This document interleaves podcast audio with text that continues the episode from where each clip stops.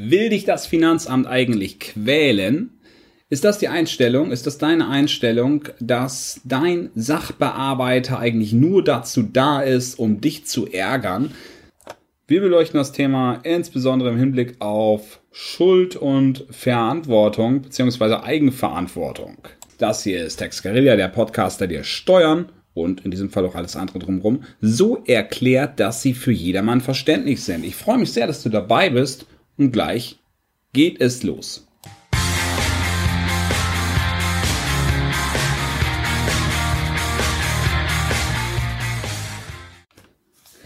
Wie stehst du zu den Mitarbeitern des Finanzamts?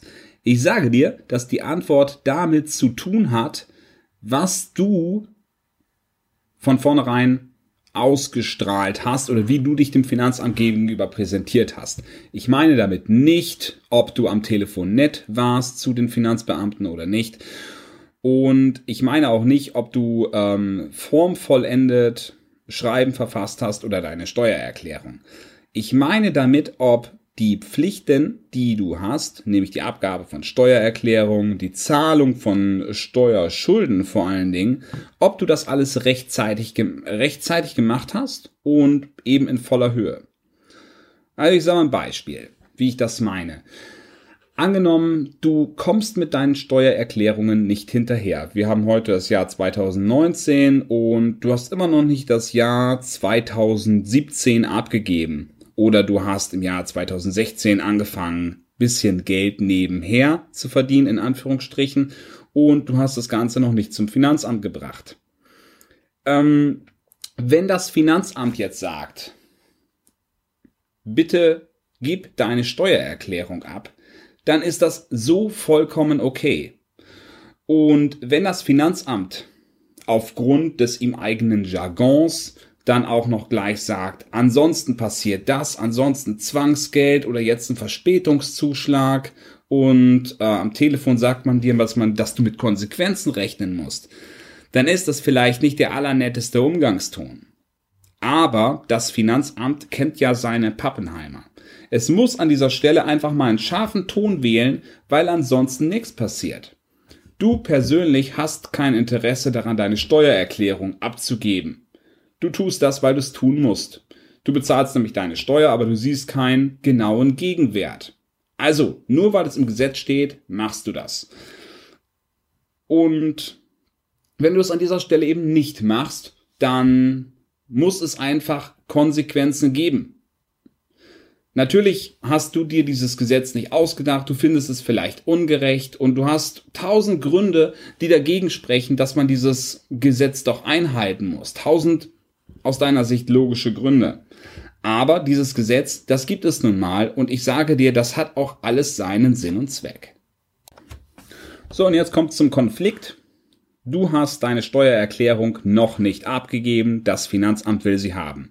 Oder aber, das Finanzamt hat eine Steuer festgesetzt, muss Nachzahlung leisten, 1000 Euro, du hast diese 1000 Euro nicht dass der Finanzbeamte sagt, gib mir das Geld, du sagst, ich gebe dir das Geld nicht, vielleicht weil ich es nicht habe.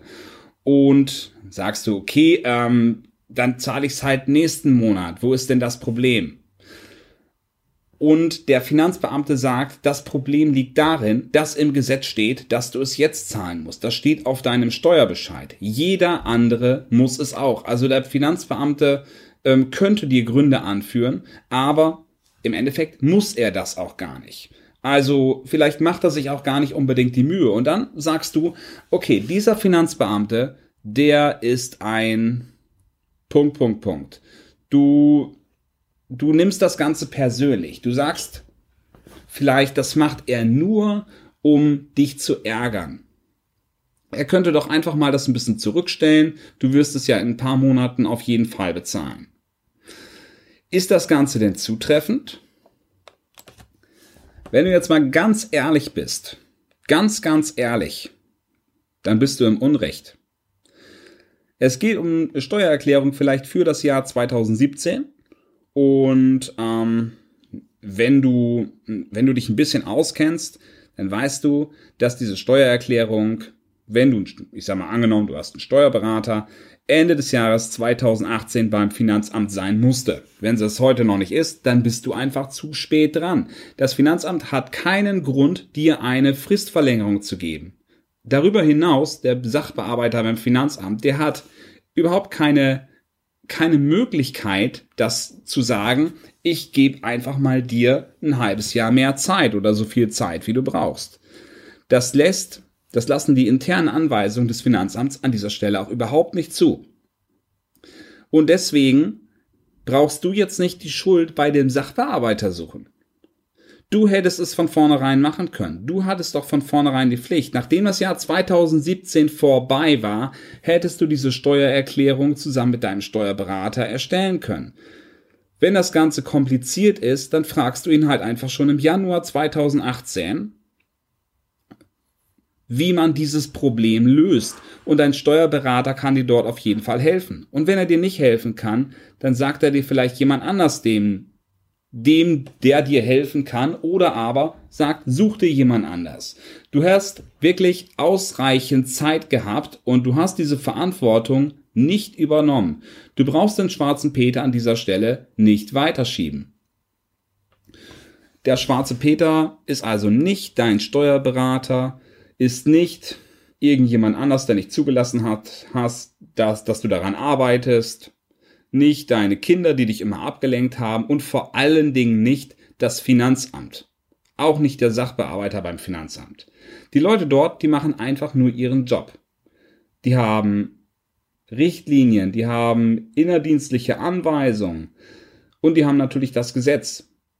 Und dort steht drin, Steuererklärung 2017 ist hier abzugeben bis Ende des Jahres 2018. Heute, ich gucke auf den Kalender, 7. Mai, das ist definitiv zu spät.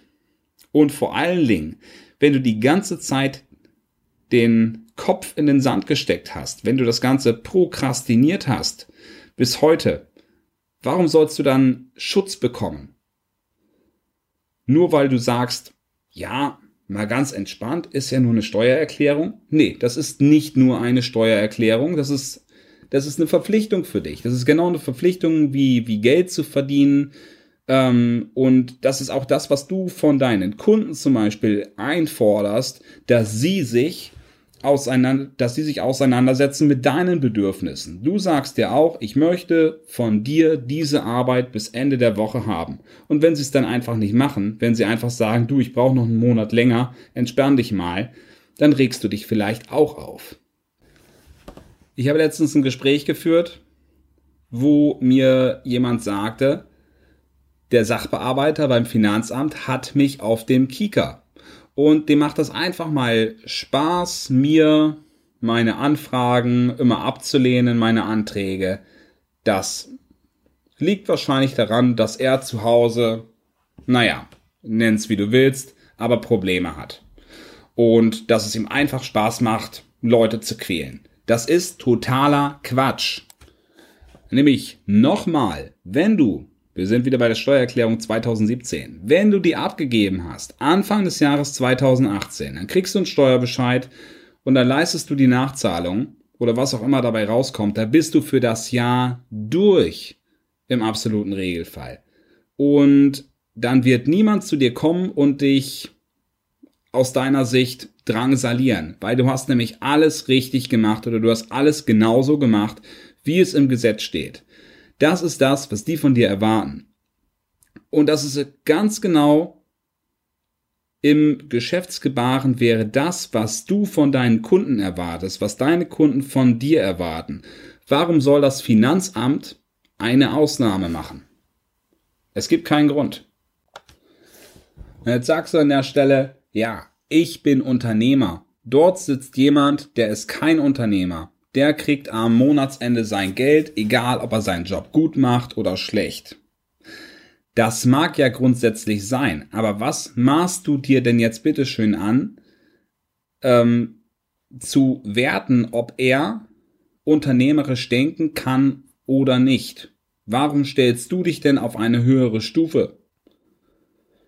Möglicherweise versteht der Finanzbeamte das ganz genau, was du da machst. Aber was ihn davon abhält, deine Beweggründe zu akzeptieren und zu sagen, okay, ähm, du hast wesentlich mehr Zeit für deine Steuererklärung. Das ist einfach, dass er diese Vorschriften hat und an die Vorschriften gebunden ist.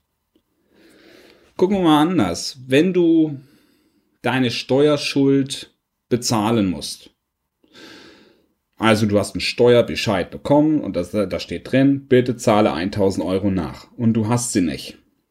Das, diese Steuerschuld ist für ein vergangenes Jahr.